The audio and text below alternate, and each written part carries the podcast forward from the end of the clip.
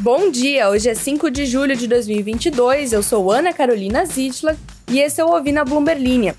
Hoje você escuta sobre mais uma rodada de demissões entre as empresas tech, sobre como uma operadora de telefonia da Ucrânia está se desdobrando em mil para conseguir manter as operações funcionando mesmo diante da guerra, e sobre como a população LGBT do mundo tem um PIB trilionário segundo cálculos. Esse é o Ouvi na Bloomberg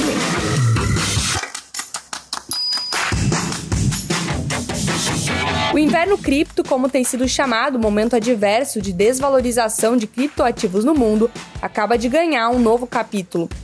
A Valde, uma plataforma apoiada pela Coinbase, disse nessa última segunda-feira que congelou saques e contratou consultores para explorar uma possível reestruturação. Com essa medida, a Valde se junta a outros players como a Celsius Network e a Babel Finance, que se viram obrigadas a recorrer a medidas extremas para sobreviver à queda nos preços dos ativos. Fundada em 2018 por Batija e Sanju Kurian, a Vault fornece empréstimos e depósitos de criptomoedas. A empresa, levant... a empresa levantou 25 milhões de dólares em uma rodada de financiamento Série A liderada pela Valor Ventures de Peter Thiel em julho do ano passado. A Coinbase também participou do aporte. Tio é cofundador do PayPal e foi o primeiro investidor de fora do Facebook, hoje Meta. Próxima notícia. Funcionários mortos e deslocados, infraestrutura tomada à força e ataques cibernéticos implacáveis são apenas alguns dos desafios que a maior operadora de telefonia móvel da Ucrânia está tendo que enfrentar enquanto o país tenta combater a invasão da Rússia.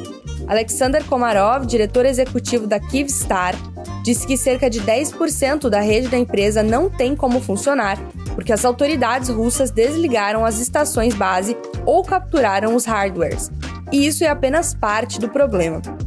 Desde que o presidente russo Vladimir Putin lançou um ataque contra a Ucrânia, a Kyivstar está sujeita a um, aspas, enorme aumento de ataques de hackers e um salto ainda maior em ataques de phishing, fecha aspas, disse Komarov nesta última segunda-feira em uma entrevista em vídeo de Lugano, na Suíça, de onde ele participa de uma conferência sobre a reconstrução da Ucrânia.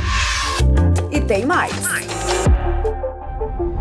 Se o poder de compra da comunidade LGBT+, fosse somado em escala global, seria a quarta economia mais poderosa do mundo, com um PIB de 3,9 trilhões de dólares anuais, isso segundo a LGBT Capital, uma empresa que assessora negócios que desejam entrar nesse mercado. Para fins de comparação, o PIB dos três maiores do G7 são os Estados Unidos, com 20 trilhões, Japão, com 5 trilhões, e Alemanha, com 4 trilhões, de acordo com o Fundo Monetário Internacional. Entretanto, de acordo com a Organização das Nações Unidas, a ONU, as leis discriminatórias criminalizam relações consentidas entre pessoas do mesmo sexo em cerca de 77 países. Atualmente, há poucos dados sobre o poder econômico do chamado mercado do pink money. Mas o fundo da LGBT Capital assumiu a tarefa de compilar esses dados e calcular o impacto econômico que a comunidade tem sobre o mundo. Em 2020, a empresa publicou uma estimativa do quanto a população contribui para o PIB de diferentes países. Levando em conta apenas os países da América Latina, a empresa estima que o PIB da comunidade é de 96 bilhões de dólares no Brasil.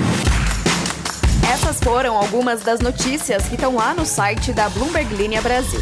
Entra lá em bloomberglinea.com.br para conferir mais.